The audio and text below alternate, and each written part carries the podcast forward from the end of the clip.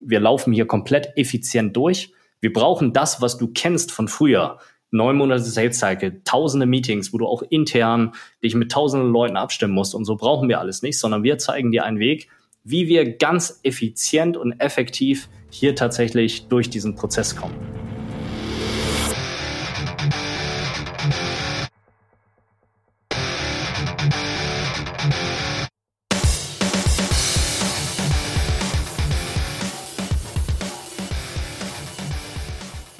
Sales Excellence, dein Podcast für Software B2B-Vertrieb und Pre-Sales. Ich bin Tim, Sales Engineer bei Seismic. Ich bin der Jan, Pre-Sales Leader bei der SAP und damit ein ganz herzliches Willkommen zu unserer heutigen Folge.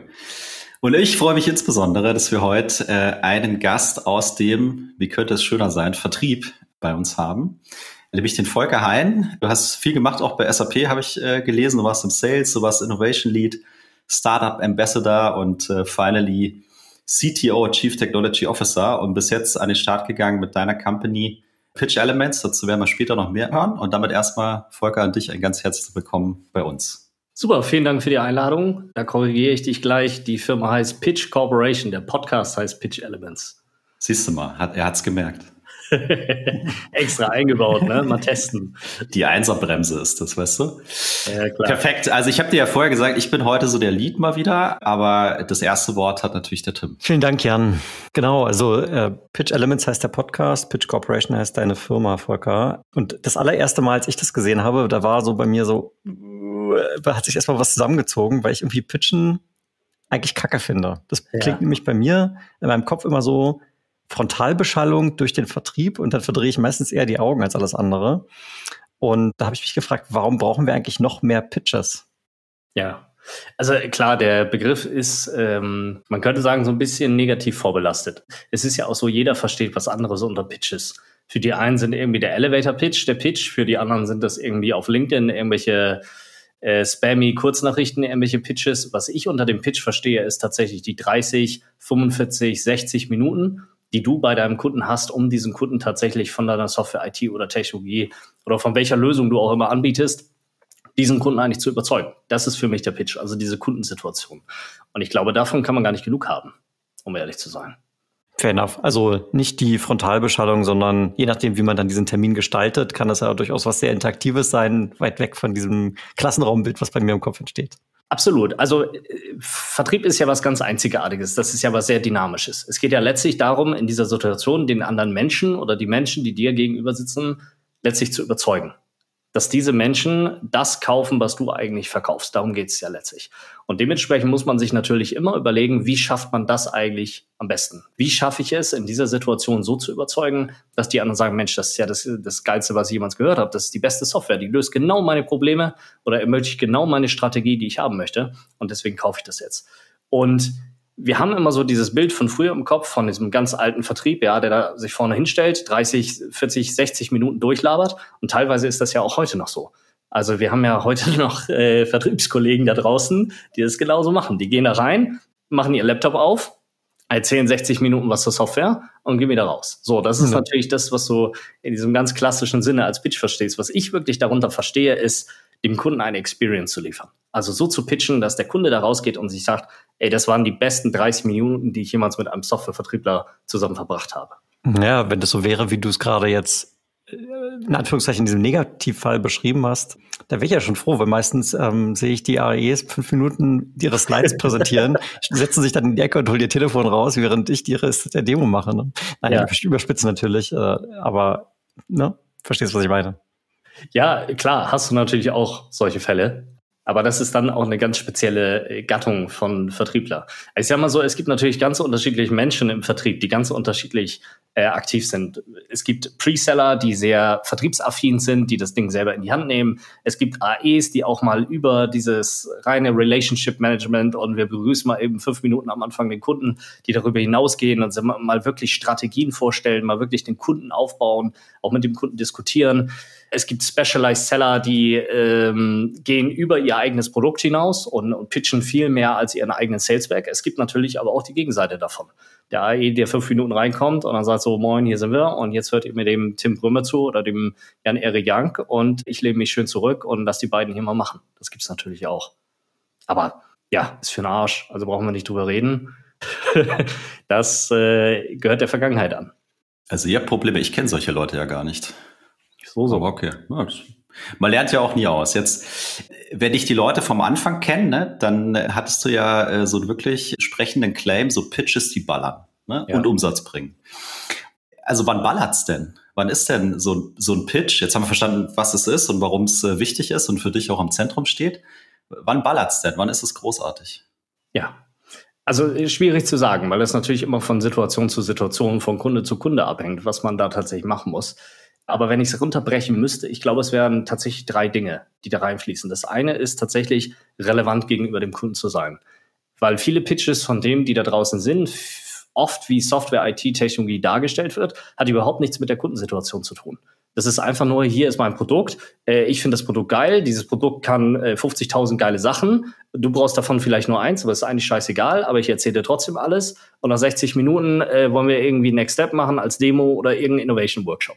So, das heißt, vieles von denen, wie die Leute da draußen pitchen, ist überhaupt gar nicht relevant. Das heißt, das ist der erste, die erste große Säule, die gegeben sein muss, damit ein Pitch richtig ballert. Also du musst relevant für den Kunden sein. Das zweite, was dazu reingehört, ist, meines Erachtens nach, ist, dass du den Kunden challengen musst. Du musst in der Lage sein, den Kunden herauszufordern. Du musst in der Lage sein, dem Kunden neue Insights auf sein eigenes Business zu geben, ihm dabei zu verhelfen, zu verstehen, in welcher Situation befindet er sich eigentlich, wodurch ist diese Situation zustande gekommen und wie kann er diese Situation tatsächlich lösen.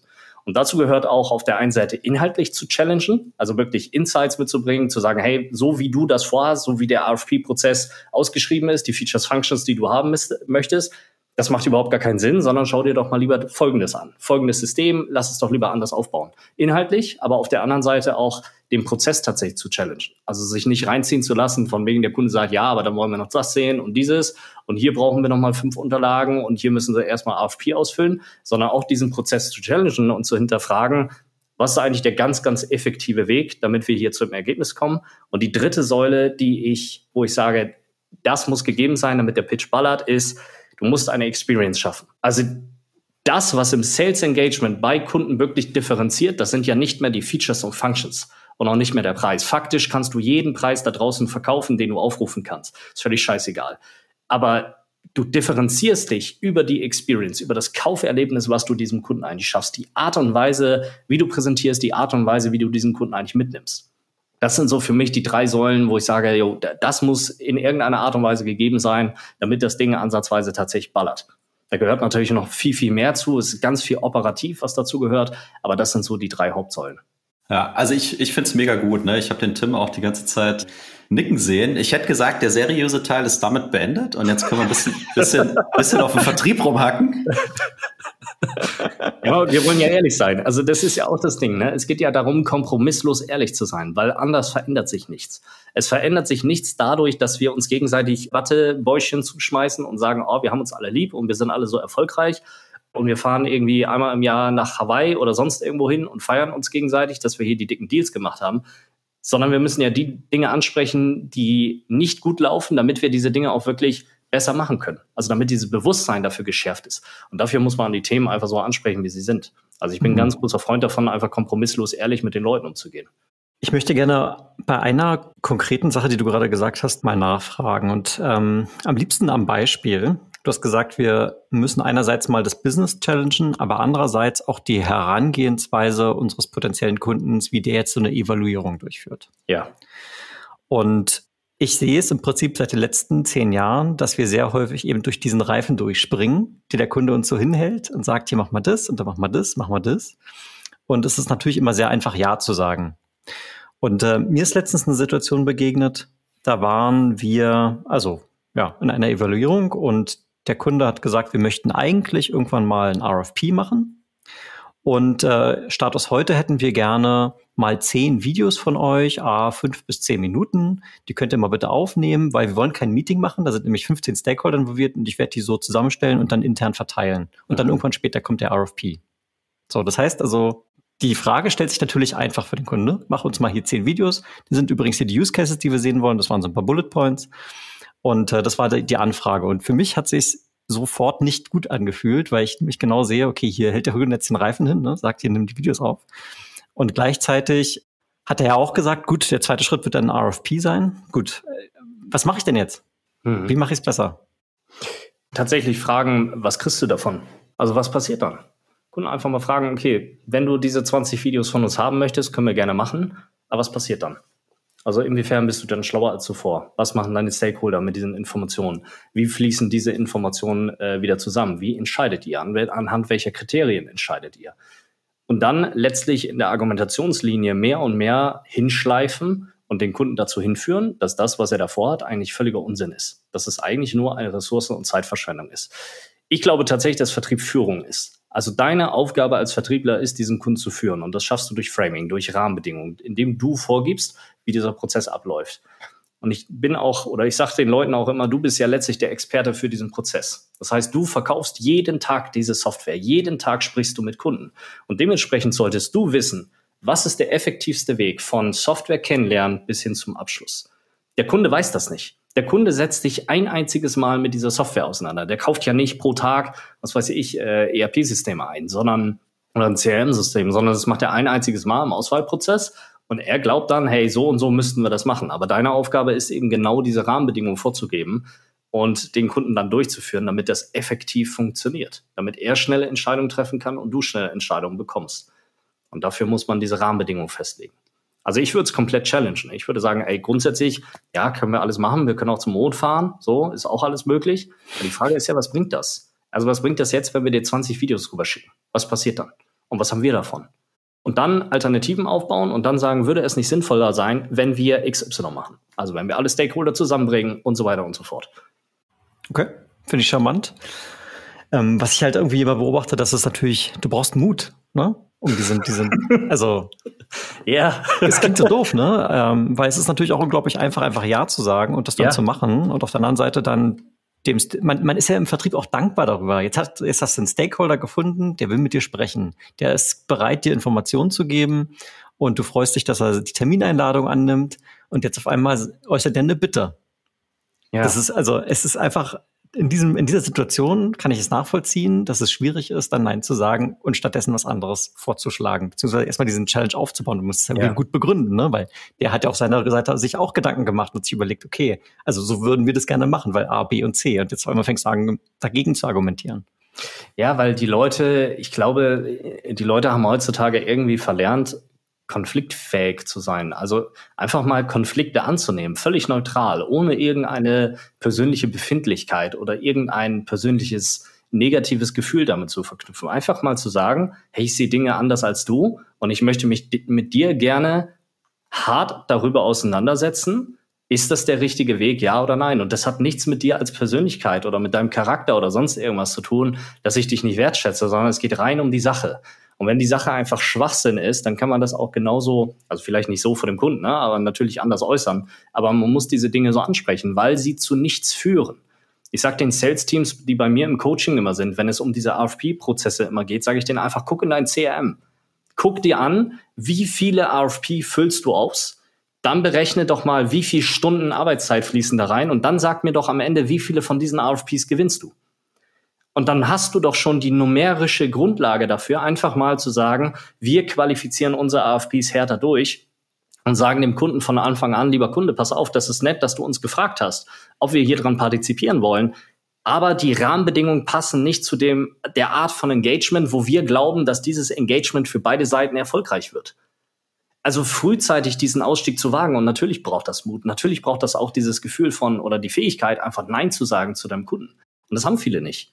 Vielen Leuten fehlt dieser Mut und diese Konfliktbereitschaft und die Konfliktfähigkeit, diese Konflikte dann auch tatsächlich positiv durchzuführen, dass die konstruktiv wirken. Dass das nicht auseinandergeht, so nach dem Motto, ah, jetzt äh, hat er irgendwas Doofes gesagt, sondern dass man am Ende eine gemeinsame Entscheidung mit dem Kunden trifft, die effektiv funktioniert. Okay, ihr bleibt lieber noch ein bisschen bei seriös. Ist, ist vollkommen akzeptabel, aber ich, ich Tim wollte erstmal hier ein kostenloses Coaching abstauben. Ich habe das schon gemerkt. Wie mache ich ja, das denn bei mir? Wir, wir, wir, haben das, wir haben das extrem gut durchorchestriert heute. Du merkst ja, es schon. Ich das. Aber ich, ich habe auch noch mal eine Frage, wenn ich darf, mit Blick auf Tim. Ist jetzt natürlich super pauschal, ne? Aber was macht der Vertrieb denn aus deiner Sicht heute falsch? Also abgesehen von den 27 Sachen, die du uns schon erzählt hast. Boah, da, äh, da gibt es ganz viel. Also es ist eine endlose Liste. Ich glaub, Machen wir die Top 3. Boah. Also ich glaube, also fangen wir mal ganz, ganz vorne an. Ich glaube, der erste Fehler, der gemacht wird, ist alles im Bereich der Vorbereitung. Das fängt schon, also das ist so ein breites Feld schon. Das fängt schon damit an, wie Leute überhaupt ihre PowerPoints bauen. Also wenn wir mal nur bei diesem Aspekt bleiben, ne? Das Normale ist ja, du hast irgendwie 17 Decks und aus diesen Decks klickst du dir alles irgendwie zusammen. So, und dann steht da unten noch irgendwie Footer 2016 und dann hast du unterschiedliche Farben und du hast irgendwie, das eine ist schwarz und das andere weiß. Das ganze Layout ist für den Arsch und der Kunde weiß sowieso, das, was er da sieht, ist null individualisiert. Das Einzige, was da individualisiert ist, ist vorne auf der PowerPoint-Slide die erste Folie das Logo. So, und selbst das ist in den meisten Fällen noch irgendwie falsch oder veraltet oder sonst irgendwas. Also allein diese gesamte Vorbereitung, sich auf den Kunden einzustellen und vorbereiten. Und dazu gehört auch, darüber nachzudenken, was ist überhaupt das Ziel dieses Termins? Viele Vertriebler gehen völlig ziellos in ihre Sales Engagements. Die gehen da rein und sagen, okay, ich präsentiere das jetzt. Aber wenn du dir dann mal fragst, okay, warum gehst du da rein? Was ist der Closing-Plan? Warum kauft der Kunde? Was kauft der Kunde überhaupt? Was willst du dort überhaupt positionieren? Und wie geht's dann weiter? Wie schaffst du das von diesem Case, von diesem, von diesem Termin? Wie schaffst du es, diesen Kunden tatsächlich zu closen? Sind die blank? Wissen die gar nicht weil die reingehen und sagen, ja, das wird schon irgendwie laufen. Und Next Step ist dann Demo oder Next Step ist irgendein Workshop, der wieder nur Manntage kostet und wo nichts bei rauskommt. Das heißt, die Zielsetzung im Pitch ist schon bei ganz, ganz vielen Leuten einfach ein Riesenproblem. Ich glaube, das zweite Problem oder der zweite Fehler, der oft gemacht wird, ist alles in Richtung Sales Cycle. Also dieses Verständnis von, hey, das Ding, das dauert einfach sechs Monate oder es dauert neun Monate. Also sind so selbstreflektierende Glaubenssätze, die dann tatsächlich auch wahr werden, weil man diese Glaubenssätze hat. Und das hängt ganz viel damit zusammen mit Framing und Führung. Also den Kunden einfach mal zu sagen, was ist denn jetzt?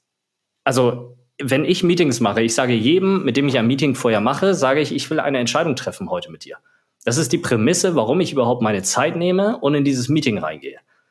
Und wenn ich diese Entscheidung nicht bekomme, dann mache ich dieses Meeting nicht. Und genauso kann man im, mit den Kunden umgehen. Man kann sagen, wir sind heute hier, dass wir beide heute gemeinsam eine Entscheidung treffen, ob die, du dieses Thema grundsätzlich überhaupt angehen möchtest. Und ich will diese Entscheidung heute treffen. Mit dir zusammen. Weil wenn ich dich in dieser Stunde nicht überzeugt habe, dann werde ich dich auch in den nächsten sechs Stunden, die wir miteinander verbringen werden, nicht überzeugen, dass du dieses Thema wirklich angehst. Und dass du die Verbindlichkeit dafür aufbaust, das tatsächlich zu machen. Und ich glaube, das, also dritte Fehler, Top drei ist alles im Pitch wie die Leute pitchen. Das ist einfach grausig. Also ich sehe ja mittlerweile so viel, ne? Also so viele unterschiedliche Firmen, so viele Seller, die mir da ihre Pitch-Decks schicken und dann auch sagen, ja, kannst du da mal drauf gucken? Oder auch Leute, die bei mir im Coaching sind, die reinkommen mit Pitches, wo du dir so denkst, ey, wie kannst du damit überhaupt erfolgreich gewesen sein? Also keine Ahnung, da sind dann äh, 95 Prozent der Folien drehen sich um, um die Company und das Produkt um fünf Prozent, so die erste Folie ist der Kunde. Da steht dann drauf, wir haben verstanden vom ersten Call, vom Qualifikationscall. Wir haben verstanden Top 1, 2 und 3. So, und das war's. Und dann wird gesagt, ja, sie wollen mehr Revenue, sie wollen, keine Ahnung, Headcount äh, kürzen und sie wollen höhere Utilization Rate. So, und das war's. Und dann steigen die Leute direkt ein in die Demo oder in die, in die Funktionalitäten, in das, in die, in das Produkt, in die Lösung. Das ist komplett falsch. Du musst den Kunden durchführen. Ich sage immer, das ist wie in so einem Kinofilm. So, wenn du in der Mitte einsteigst, du hast ja überhaupt gar keinen Bezug zu den Figuren, du hast überhaupt gar keinen Bezug zur Handlung. Du fühlst diesen Film gar nicht. Und damit du diesen Film fühlst, brauchst du das Intro von diesem Film. Du brauchst die ganze Herleitung der Journey. Und genau das ist der Problembereich, wo du den Kunden einfach mal mitnimmst und den Kunden richtig durchführst. Und dem Kunden dabei hilfst zu verstehen, was ist überhaupt meine Situation und warum brauche ich überhaupt für diese Situation eine Lösung. Und erst wenn das alles sitzt, dann kann man irgendwann anfangen, über die Lösung zu sprechen das sind so die, die Top 3, die mir jetzt so direkt aus dem Kopf kommen. Bei einem komplexeren B2B-Software-Sales-Szenario, wie viel Zeit braucht es, um diese Herleitung, also ich meine jetzt nicht innerhalb des Meetings, ne? In dem mhm. Meeting sind es vielleicht eine halbe Stunde, keine Ahnung wie lange. Ja.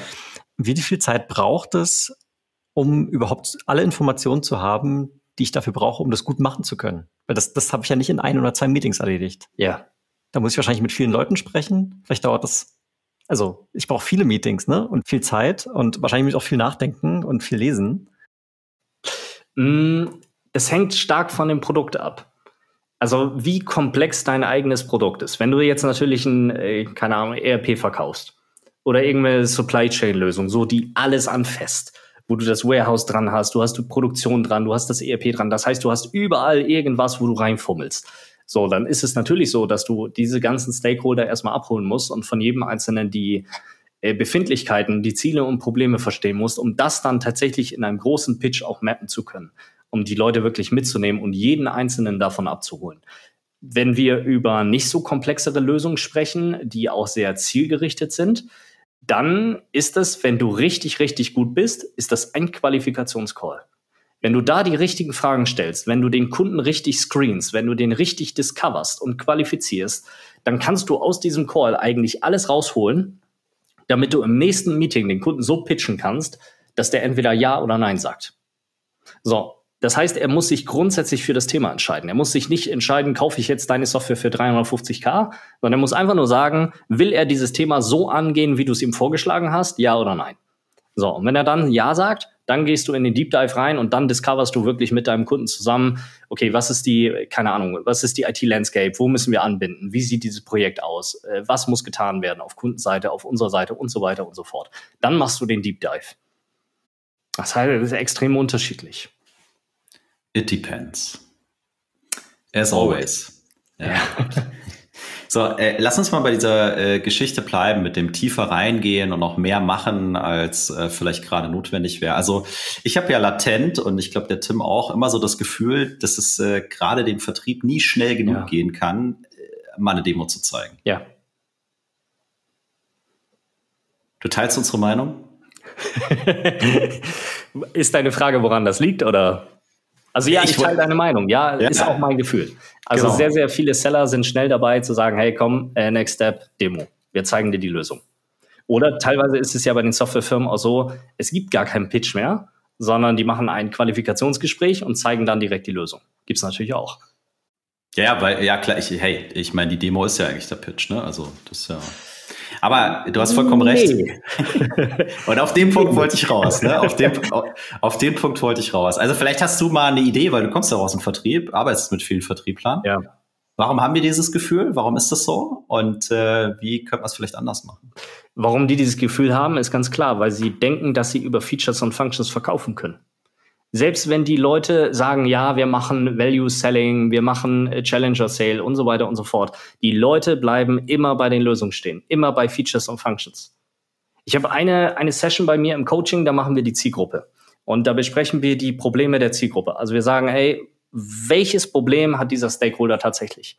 Und bei 90 Prozent der Leute ist das erste, was da steht, die Daten sind nicht integriert oder wir können keine Daten finden und so weiter und so fort. Das ist aber niemals das Problem des Kunden.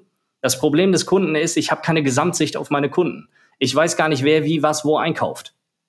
Das ist das Problem und nicht die Daten. Und viele Seller denken immer, wenn sie die Lösung zeigen, dass sie über die Lösung verkaufen können, dass sie über Content verkaufen können. Aber das ist einfach nicht so. Du kannst über Content fast nichts verkaufen, sondern du verkaufst über die Experience, über die Art und Weise, wie du einen Kunden ranführst an diese Lösung, wie du ihm dabei hilfst, diese Lösung zu discovern, diese Lösung zu verstehen. Das steckt da eigentlich hinter.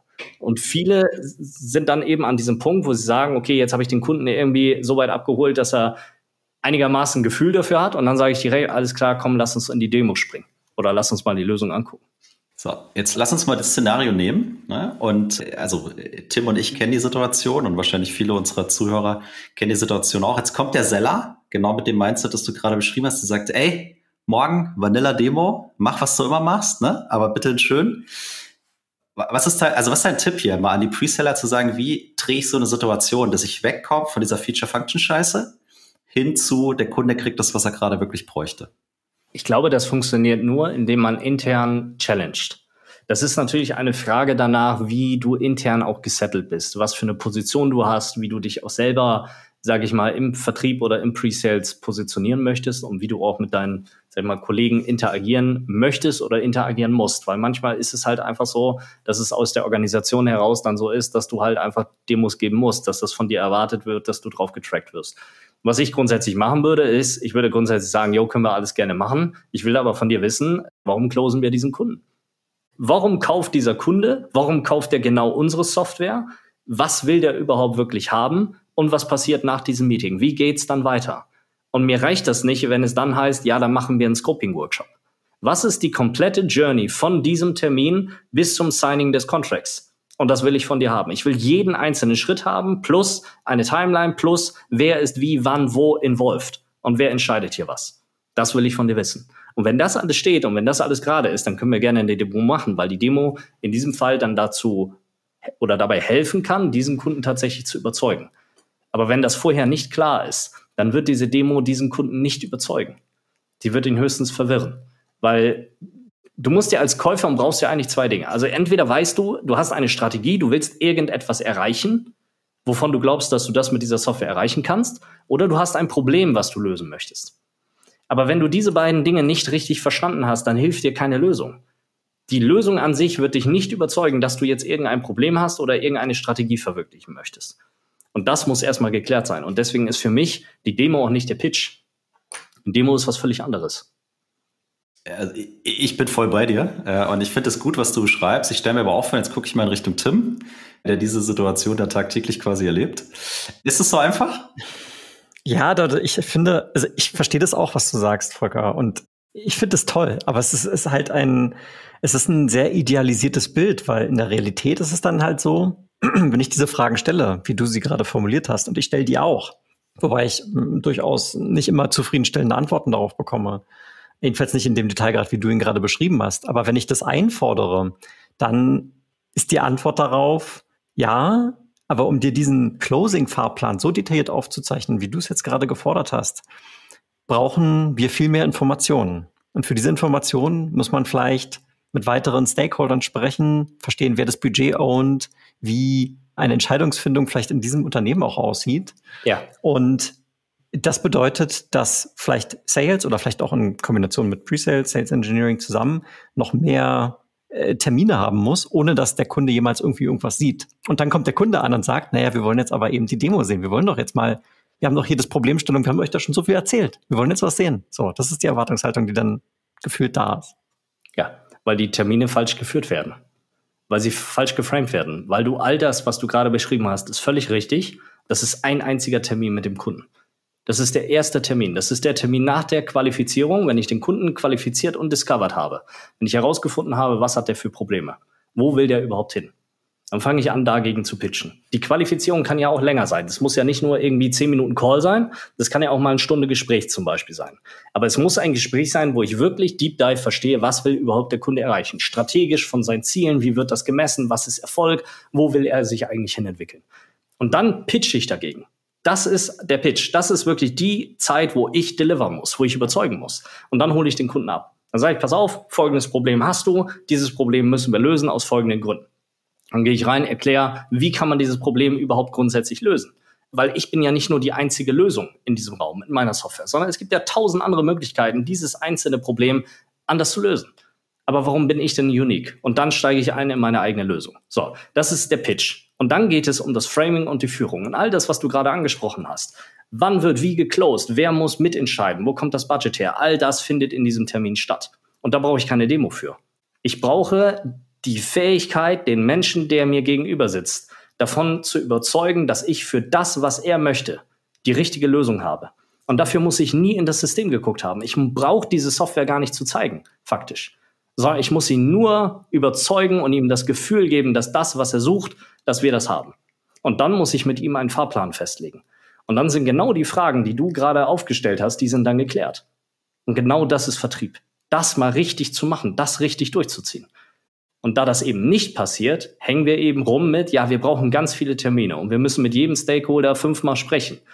Und dann brauchen wir hier noch eine Demo, damit wir diesen Stakeholder mit öffnen. Aber braucht man gar nicht. Das kann man alles vorher machen. Und wenn das alles geklärt ist, dann kann man sagen, okay, wir zeigen euch jetzt die Lösung. Und dann kann man Verbindlichkeit festlegen. Dann kann man sagen, wenn wir euch die Lösung zeigen, was folgt dann? Was ist dann eure Entscheidung? Nach welchen Kriterien entscheidet ihr? Und das kann man dann einfordern. Es funktioniert. Es ist anstrengend, weil äh, Jan hat vorhin gesagt, das ist nicht einfach. Das ist völlig richtig. Es ist super anstrengend. Vertrieb ist Krieg wenn man das runterbrechen möchte. Das ist so. Man muss ackern, man muss Gas geben. So, und man muss diese Dinge einfordern, weil der Kunde wird sich selber nicht closen, weil er es nicht kann, weil er durch diesen Prozess nie durchgeht. Aber wir gehen jeden Tag durch diesen Prozess durch und wir wissen, wie dieser Prozess strukturiert sein muss, damit er effektiv laufen kann und damit wir am Ende verkaufen und der Kunde am Ende seine Mehrwerte, die, wonach er sucht, weswegen er sich ja für diese Software interessiert, auch tatsächlich dann auch bekommt. Wenn ich jetzt diese ersten Gespräche, diesen einstündigen Qualification Call, wie du es gerade beschrieben hast, führe, dann ist er, also nicht jedes Mal, aber durchaus immer mal wieder habe ich das beobachtet, ähm, ist der Gesprächspartner auf Seite des Kundens jemand, der vielleicht eine Projektverantwortung hat. Der hat vielleicht irgendwie ein Ziel, ein Jahresziel bekommen. Führe doch mal bitte dieses Jahr Lösung X ein. Ja. So, ne? So, jetzt führst du mit dem das Gespräch, aber mit dem kannst du doch auf dieser Augenhöhe, wie du sie gerade beschreibst, kannst du dieses Gespräch eigentlich gar nicht führen, weil der ist nur so ein ausführendes Organ, der irgendwie den Auftrag bekommen hat, hier manage mal das Projekt, setz doch mal eine Vendoren-Evaluierung auf. Genau. So. Also das, das heißt, mit dem kann ich das Gespräch nicht führen. Doch, du kannst das Gespräch schon führen, aber natürlich nicht in der Art und Weise. So, und du hast einen ganz wesentlichen Punkt gesagt. Es ist also, daraus folgt doch, dass die Person, mit der du sprichst, nicht der richtige Ansprechpartner für dich ist. So, und dann geht das Geacker los. Das ist Vertrieb. Da musst du dafür sorgen, dass du die richtigen Ansprechpartner bekommst. Ich habe letztens einen bei mir gehabt, der wollte von mir wissen, welche Lösung kann er denn eigentlich bei seinen Kunden platzieren. Da habe ich auch zu ihm gesagt, du, das kann ich dir nicht sagen. Und dann war, hatten die ganz viele interne Meetings, wo die überlegt haben, Mensch, was können wir denn gegen den Kunden platzieren? Ihm einfach gesagt, Alter, ruf doch deinen Kunden einfach an. Ruf da doch an, du hast doch die ganze Matrix, du hast alle Stakeholder da. Ruf an, finde heraus, was beschäftigt diese Menschen. Und das ist die Arbeit, die man dann reinstecken muss. Und wenn man dann an dem Punkt ist, dass man feststellt, man hat Stakeholder, man hat dagegenüber jemanden sitzen, der diese ganzen strategischen Fragen gar nicht beantworten kann, dann hole ich mir aus dem das Wissen raus, was ich auf operative Ebene brauche. Das heißt, den hole ich natürlich ab. Da sage ich natürlich nicht, ey, ich habe keinen Bock mit dir zu sprechen, sondern ich hole mir, was ich an Informationen kriegen kann, mache das alles easy peasy und dann sorge ich dafür, dass der selber versteht, dass das, was ich eigentlich erfrage und das, was man an Informationen für dieses Projekt braucht, dass das gar nicht mehr auf seiner Ebene liegt. Und damit komme ich entweder höher, das heißt, irgendwann sagt die Person selber, ey, pff, das weiß ich gar nicht mehr, da müssen Sie mit Herrn Meier sprechen, der, der verantwortet das oder der entscheidet das, oder er blockt komplett ab. Aber dann ist das im Grunde ja deine eigene Arbeit, diese Leute zu suchen und diese Leute zu öffnen. Weil wir müssen, also von der, von der Strategie her, du kannst eigentlich nur groß verkaufen, wenn du strategisch verkaufst. Alles andere ist für den Arsch. Das funktioniert schon, Features, Functions kann man reinverkaufen, aber die richtig dicken, großen Deals, die kriegst du eigentlich nur, wenn du dich strategisch im Unternehmen positionieren kannst. Wenn du sagen kannst, wie sieht eigentlich die Journey in den nächsten fünf Jahren gemeinsam mit uns aus? Und wie können wir jetzt die Probleme lösen, die ihr habt? Und wie lösen wir eigentlich die Probleme, die ihr auch zukünftig haben wird, in einem Jahr? Das heißt auch so ein bisschen connected mit dem, was du vorhin gesagt hast. Ne? Also relevant sein, aber auch relevant sein auf der richtigen Ebene und bei den richtigen Leuten, um dann einen Impact erzeugen zu können und äh, finally auch mal so ein Deal zu closen. Und das bringt mich mal zu einem weiteren Punkt also wir erkennen alle an, es ist sehr komplex und wenn du da so eine Buying Structure anschaust, sind da 15, 20 Leute teilweise involviert. Wenn wir es mal aus der Kundenperspektive sehen, ne, du redest ja mit äh, vielen Vertrieblern und auch Leuten, die mit Vertrieblern zu tun haben. Was erwartet denn so ein Kunde eigentlich von einem guten Vertrieb? Ja, das ist eine super spannende Frage. Ich habe tatsächlich, ich führe jetzt Interviews mit äh, Business Stakeholdern, wo, wir, wo ich genau diese Fragen denen ausstelle. Also wonach entscheidet ihr überhaupt? Wie kauft ihr überhaupt ein? Ich habe letztens was Interessantes gehört, was war von äh, Ben Winhorst, ähm, das ist der CDO von Froster. Und der hat gesagt, für ihn ist das Wichtigste, dass der Kunde oder dass der Verkäufer relevant für ihn ist. Also, dass der Verkäufer zeigt, er hat sich mit Froster auseinandergesetzt, er hat sich mit der Digitalisierungsstrategie auseinandergesetzt und er positioniert sich als ein Teil dieser Digitalisierungsstrategie. Also diese komplette Relevanz wirklich aufzubauen, zu zeigen, hey, ich bin hier, ich habe euer Business verstanden, ich kenne euch und ich kenne eure Probleme und ich kann diese Probleme tatsächlich mit dem, was ich hier anbiete, kann ich tatsächlich lösen. Ich glaube, das ist das eine. Das andere ist, das ist so ein bisschen tricky, aber ich glaube Geschwindigkeit. Ich glaube, kein Kunde würde sagen, wenn du denen sagst, hey, pass auf, wir, wir laufen hier komplett effizient durch wir brauchen das, was du kennst von früher. Neun Monate Sales Cycle, tausende Meetings, wo du auch intern dich mit tausenden Leuten abstimmen musst. Und so brauchen wir alles nicht, sondern wir zeigen dir einen Weg, wie wir ganz effizient und effektiv hier tatsächlich durch diesen Prozess kommen. Ich glaube, das kann echt den Ausschlag geben. Also zumindest merke ich das bei den Leuten, die ich coache, dass das tatsächlich funktioniert und dass die einen signifikanten Vorsprung vor ihrer Competition damit tatsächlich erreichen können, weil sie den Kunden ganz anders durch diese Engagements durchführen. Und das ist etwas, was Kunden normalerweise nicht kennen. Die kennen dieses, dass das sechs Monate dauert. Und die kennen das, dass der Seller dann da ist, irgendwas vorstellt, die 15 Wochen überlegen dürfen, ob sie es jetzt machen oder nicht, aber überhaupt gar keine Verbindlichkeit da ist. Da ist ja nie jemand, der da hingeht und sagt so, ich bin heute hier 60 Minuten und wir treffen am Ende dieser 60 Minuten eine Entscheidung. Entweder wollen sie das oder sie wollen das nicht. Und wenn sie es nicht wollen, ist das auch völlig okay. Völlig okay, Nein zu sagen. Aber ich will hier rausgehen und ich will wissen, woran sind wir hier. Damit sie weitermachen können und ich weitermachen können, weil das hilft niemandem, wenn das hier so eine Zombie-Opportunity ist. Weder ihnen noch mir. Und das macht keiner. Da geht keiner mal stringent durch diesen Kunden durch. Ja, es klingt ja auch so ein bisschen wie eine Bedrohung. Ne? Also wenn du als Vertriebler auf einmal irgendwas noch von denen haben willst. Ich meine, das, äh, wir sind ja, sind ja da, um zu dienen. Also muss man auch mal die Kirche im Dorf lassen. Hashtag Ironie, okay? so. Super, ne? Also ich, wir, wir quatschen ja eh oft miteinander. Äh, wir haben am Ende dann doch die gleiche Meinung. Ähm, ich, mega smart, finde ich sehr, sehr gut. Und ich stimme dir auch zu. Ne? Und für mich, wenn ich diesen, gerade diesen Geschwindigkeitsvorteil anschaue, das äh, bringt mich ja dahin, dass ich mir in meiner Organisation auch Gedanken machen muss, wie muss ich die pimpen? Ne? Also wenn ich jetzt super komplexe Software an international äh, tätige Unternehmen verkaufe, dann müsste mir klar sein, Security, Data Management, bla bla, dieses Zeug muss ich auf jeden Fall machen. Komme ich gar nicht drum rum, weil ja. diese Stakeholder gibt's auch bei meinem Kunden. Also das muss ich perfekt auch auf der Tüte haben, damit ich es effizient abarbeiten kann. Also es ja. müssen dann sehr viele organisatorische Einheiten zusammenspielen, damit der Vertriebler am Ende auch in der Lage ist, diese Performance da draußen abzuliefern. Absolut. Ja, stimme ich dir 100% zu. Das ist wie ein Uhrwerk. Die Zahnrädchen, die müssen ineinander greifen. Aber dieses ganze Uhrwerk in der Geschwindigkeit, wie das Uhrwerk läuft, das basiert auf Mindset. Das basiert auf der Art und Weise, wie ich den ersten Termin führe. Das ist wie beim Kennenlernen. So, wenn das erste Meeting scheiße ist, dann zieht sich das einfach durch. So, manchmal hast du eine zweite Chance, den anderen oder den anderen Menschen nochmal kennenzulernen, aber oft ist dann Schluss. Und das raffen die Leute nicht die Vertrieb, also die meisten Leute denken, ey, ich habe mal einen, das war auch was, ich habe mal einen, einen, einen Prospect der gehabt, der hat zu mir im Call gesagt, er muss die Kunden nicht im Erstgespräch überzeugen, äh, weil die Konkurrenz ist so beschissen, dass die nach einem Dreivierteljahr, nachdem die alles abgeklappert haben, sowieso zurück, zurückkommen.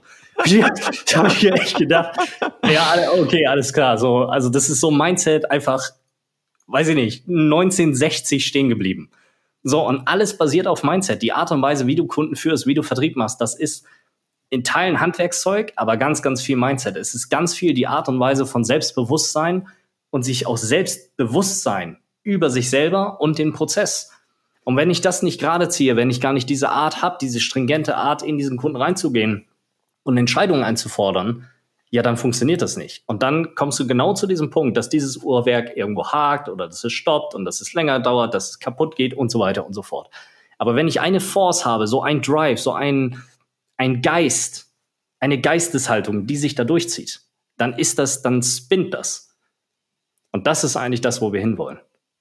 Lass mich da nochmal reinbohren. Also, was ich ja auch kennengelernt habe mit verschiedenen Companies ist, ähm, gerade wenn es um das Thema so Blick nach vorne, Forecasting und wie organisieren wir uns, wann closen wir was geht, dann gibt es ja da einen gewissen Spirit. Ne? Und der heißt, wir gucken monatlich und quartalsweise und so weiter und so weiter drauf. Und wir stellen eher die Frage in den Vordergrund, wann möchten wir das closen als Vendor und ah scheiße, das Quartal ist gerade, aber ich brauche den Umsatz, ne? Also pack ja. den mal bitte in deine in deine Pipe. Wie, wie passt das zusammen? Ne? Weil das, was du erzählt hast, ist ja sehr kundenzentriert. Natürlich, du willst keine sechs Monate warten, wenn es auch in, in, in drei geht, fair enough, erkenne ich an. Aber am Ende, sag ich mal, ist da ja auch der Kunde, den du irgendwie so führen musst, wie du es gesagt hast, dass du das Ding dann auch wirklich geclosed kriegst und nicht nur, weil dein Sales Manager sich gerade einbildet, er braucht den noch in, in diesem Quartal. Ja. Wie, wie kriegst du das zusammen? Naja, die Frage ist ja, wo kommt das her? Also bei den großen Firmen hat es ja damit zu tun, dass die an den Aktienmärkten gelistet sind. So, und dass die quartalsweise ihre Umsätze spiegeln müssen und jahresweise ihre Umsätze spiegeln müssen, weil daran der Aktienkurs hängt. So, und dementsprechend versuchen sie natürlich alles in diese Quartale oder in diese Monatsziele dann reinzuquetschen. Das ist aber der falsche Ansatz, weil es in den meisten Fällen dazu führt, dass du dann, und ich glaube, das kennen wir alle aus unserer Historie heraus, die, wie wir hier drei sitzen, dass du dann Situationen hast, in denen es dazu kommt, dass der Kunde das ganz genau weiß und dann dementsprechend auch ausspielen kann. Das heißt, am 28.12. weiß der Kunde, der Anbieter muss jetzt hier closen, sonst läuft das nicht mehr in die Quote rein, also kann ich nochmal richtig Rabatte rausschlagen. So, und das, diese Spirale aus diesem Druck, dass du closen musst im Quartal, erzeugt meines Erachtens nach auch diese gesamten Rabattschlachten. Dieses völlig unnötige Rabattieren. Ich habe gestern Office unterschrieben, da kamen die auch direkt an, ohne dass ich irgendwas gesagt habe. Haben die gesagt, ja, hier äh, irgendwie irgendein Feature war 100 Euro. Also gesagt, ja, aber das haben wir jetzt schon auf 50 Euro reduziert. Wo ich mir denke, ja, dann gib mir doch einen richtigen Preis. Also da mach es doch von Anfang an vernünftig in deiner Pricing-Struktur, dass du mir nicht direkt 50 Prozent Rabatt geben musst. Was ist das für ein Schwachsinn? Und das hat auch wieder mit Führung, mit Mindset zu tun. Das hat damit zu tun, dass der Kunde sich ja auch irgendwann daran antizipiert und dass es irgendwann normal ist zu hören, ja, hier, ich krieg nochmal 90 Prozent Rabatt. Also es ist doch alles fake. Da fühlt sich doch jeder irgendwo verarscht. Und jeder weiß, dass der Listenpreis nicht der Preis ist, der am Ende hinten rauskommt. Aber du könntest diesen Prozess viel effizienter gestalten, wenn du einfach eine Company bist, die sagt, pass auf, hier gibt's keine Rabatte. Das ist der Preis, entweder kaufst du oder kaufst nicht. Oder du machst es halt dann bei den ganz, ganz großen Firmen, dass du dann sagst, hey, keine Ahnung, äh, lass uns individuell verhandeln. So, das kann man ja machen. Aber diese Standard-Rabattschlachten, das ist doch ein völliger Unsinn. Bei mir rennst du offene Türen ein. Ne? Also äh, Tim, du hast gerade so gezuckt. Ja, also ja, ich gehe das alles mit. Ich finde es halt merkwürdig. Also ich habe es ja jetzt die letzten zehn Jahre auch gesehen. In jeder Company gab es irgendwie behinderte Forecast-Calls jeden Montagmorgen oder Freitagnachmittag, whatever. Genau dieses äh, dämliche Gedöns. Und äh, aber es machen eben wirklich einfach alle. Und ich denke mir, wenn es eigentlich besser wäre, das nicht zu tun, dann müsste sich doch irgendwann mal rauskristallisieren, dass die Organisationen, die es nicht tun, effizienter arbeiten und damit erfolgreicher sind. Aber also das ist jetzt auch so ein bisschen philosophischer Gedanke oder so. Aber also es, nee, die Sache ist halt immer, es muss halt irgendjemand damit anfangen. Also es ist ja ein gewachsenes System. Das sind ja alles äh, Unternehmen und auch Vertriebsorganisationen, Vertriebsstrukturen. Das sind ja alles kulturelle Gebilde. Das sind ja Gemeinschaftszusammenschlüsse, in denen du eine ganz bestimmte Art von Kultur lebst. Auf ganz bestimmten Werten, auf ganz bestimmten Verhaltensweisen und so weiter und so fort. Und das, was du ansprichst, ist eigentlich ein kultureller Wandel. Und der ist bei den meisten eben noch nicht etabliert, weil die Leute, die es etablieren könnten, es nicht tun. Und damit sind wir eigentlich in dieser Leadership-Diskussion. Also, dass es zu wenig Leute gibt, die Vertrieb neu denken, die darüber nachdenken, ist das, was wir tun, eigentlich wirklich effizient? Und dann sind wir wieder bei dem Thema Mindset. Wenn die Leute das richtige Mindset dafür nicht mitbringen, dann, ja, dann hast du eigentlich ein, ein selbst, ein sich selbst wieder erschaffendes System aus denselben Leuten, die, das System züchtet seine eigenen Leute immer und immer wieder ran, die das System unterstützen. Und aus diesem Kreis muss man im Grunde ausbrechen. Und das funktioniert nur, wenn man anfängt, diese Dinge tatsächlich anders zu machen. Wenn man anders drüber nachdenkt, anders drüber spricht.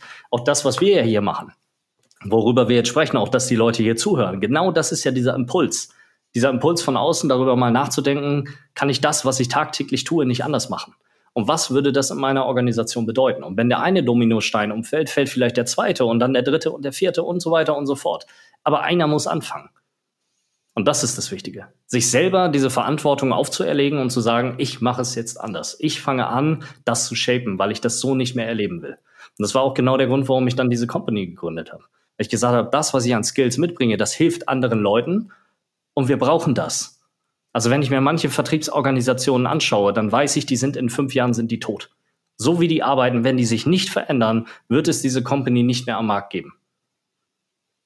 Und das ist halt die Entscheidung von jeder einzelnen Company, von jedem Head of Sales, von jedem Seller, wobei die Seller ist eigentlich scheißegal, weil die können sowieso durchwechseln. Aber die Leute, die die Company wirklich am Leben halten, die müssen sich entscheiden, wo will ich eigentlich hin? Und wie will ich eigentlich in den nächsten Jahren tatsächlich Vertrieb machen?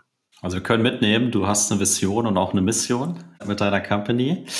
Und äh, jetzt, also Tim und ich, wir sind ja Pre-Sales, ne? wir müssen auch ein bisschen die Pre-Sales-Fahne hochhalten. Jetzt verrat uns mal aus äh, deiner Sales-Sicht, welchen Beitrag, welchen sinnstiftenden Beitrag können wir als Pre-Sales denn zu einem großartigen Pitch leisten? Ich glaube, dieses, was du vorhin beschrieben hast mit den, mit den Zahnrädern, ich glaube genau, das ist das Bild, was wir brauchen. Es ist ein System, was sich gegenseitig bedingt gerade wenn es in großen Organisationen, in komplexen Produkten, du kannst es einfach so in dieser Tiefe gar nicht abbilden als Seller. So, weil du dich auch um ganz andere Themen kümmern musst.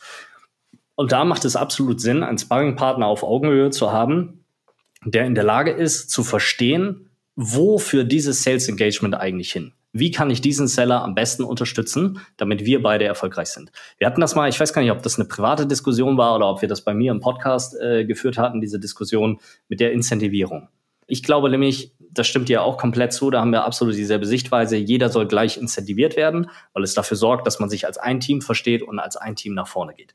Was können Preseller jetzt ganz praktisch machen? Absolut challengen. Intern fragen, wenn jemand mit einem Demo-Request kommt, warum kauft der Kunde, warum gewinnen wir das Ding, warum gerade das, was passiert danach, wo führt das hin, wie closen wir dieses Teil. Das ist das eine. Und das zweite ist tatsächlich Vertriebsführung zu übernehmen. Also nicht nur zu sagen, so, ich bin jetzt hier 60 Minuten da und ich führe diesen einzelnen Part in diesem Sales Cycle aus und dann bin ich weg, sondern sich wirklich mal zu engagen, wirklich mal dem Seller auch zu sagen, pass auf, ich bin jetzt hier an deiner Seite, wir rocken das als Team und wir führen diesen Kunden von der initialen Discovery tatsächlich bis hin zum Abschluss. Also diese Verantwortlichkeit übernehmen, auch selber einfach mal Vertrieb zu machen und näher auch an den Vertrieb ranzurücken. Also dieses Selbstverständnis einfach auch so ein bisschen zu verändern, weg von dieser sag ich mal, von dieser Demo-Tipse, die da immer zusammenbaut und dann irgendwie 30 Minuten Demo macht und dann wieder rausgeht, hin zum echten Vertrieb. Alles klar, Tim, nimm das mal mit. Ab morgen bitte echter Vertrieb. Ich habe mitgeschrieben. Okay. Sehr gut. Das, das, das ist wunderschön. Und jetzt ist es so, ne? Also ähm, der Tim hat gesagt, als wir die Folge vorbereitet haben, schreib mir mal als letztes noch so ein Kürzel rein. Ne? Da steht TA Fragezeichen. Ich habe keine Ahnung, was es bedeutet. Ich vermute nicht Transaktionsanalyse, aber der Tim wird uns jetzt hoffentlich erheitern. das, ist, das hast du mich schön erwischt.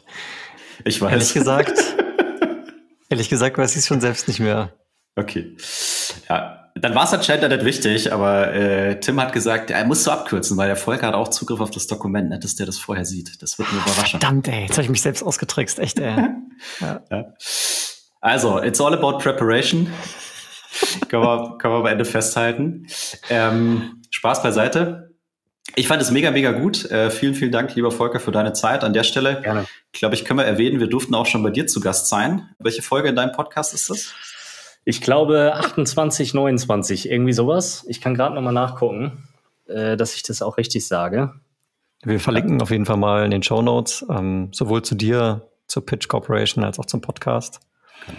Ich wollte nur zeigen, dass ich ja nicht vorbereitet bin, weil ich hätte ja vorher mal nachgucken können, welche Folge. Jetzt will ich nämlich nicht mehr so schlecht. Danke welche, an. 32 tatsächlich. 32. Folge 32. Wir sind oh. mittlerweile bei 35, 36 kommt jetzt die Woche, aber ihr wart Gast in Folge 32. Ihr wart meine ersten externen Gäste, weil sonst habe ich nur meine, meine Coaches, also meine Kunden äh, im Podcast. Und da hatte ich euch. Genau, also es, äh, es war mega gut, ja. Also es hat, äh, um, um nicht zu sagen, auch da geballert. Also wer das, wenn, wenn das interessiert, der hört da gerne rein. Ansonsten, lieber Volker, vielen, vielen, vielen Dank. Und äh, ich habe heute viele, ähm, sag ich mal, Ecken entdeckt, äh, zu denen wir uns auch nochmal austauschen können. Ich hoffe, äh, du würdest auch nochmal vorbeikommen. Oh, ja, das kriegen wir, glaube ich, hin. Also daran wird es nicht scheitern. Weil ich meine, das ist ja auch das Schöne, ne? diesen Austausch mal wirklich zu leben. Also wirklich mal diese Themen anzunehmen und zu sagen, okay, was sind die Sichtweisen daraus, welche Impulse kann man setzen, auch diese Unterschiedlichkeit zwischen Sales und Pre-Sales mal zu triggern und sowas und die Leute einfach zum Nachdenken zu bringen, weil anders funktioniert es nicht. Also du musst die Leute zum Nachdenken bringen, sie müssen ein Bewusstsein dafür haben, welche Probleme gibt es und dann musst du ihnen dabei helfen und das mache ich ja, diese Probleme auch praxisnah zu lösen. Also nicht nur zu sagen, hier hast du was, sondern den Leuten auch dann wirklich zu helfen, wie mache ich es denn jetzt? Wie kann ich es tatsächlich umsetzen? Ja, und wie man sieht, funktioniert's, weil wir haben dich jetzt gerade quasi ja geclosed für weitere Episoden. Also von dem her alles, äh, alles perfekt gepitcht heute. Ja. In, in, in diesem Sinne, vielen, vielen, vielen Dank. Und äh, wenn dir, lieber Hörer, liebe Hörerin, das gefallen hat, dann folg uns doch auf LinkedIn, äh, gib uns eine tolle Bewertung oder lass fünf Sterne bei, bei Apple Podcasts da. Und äh, bis zum nächsten Mal. Ciao, ciao. Ciao.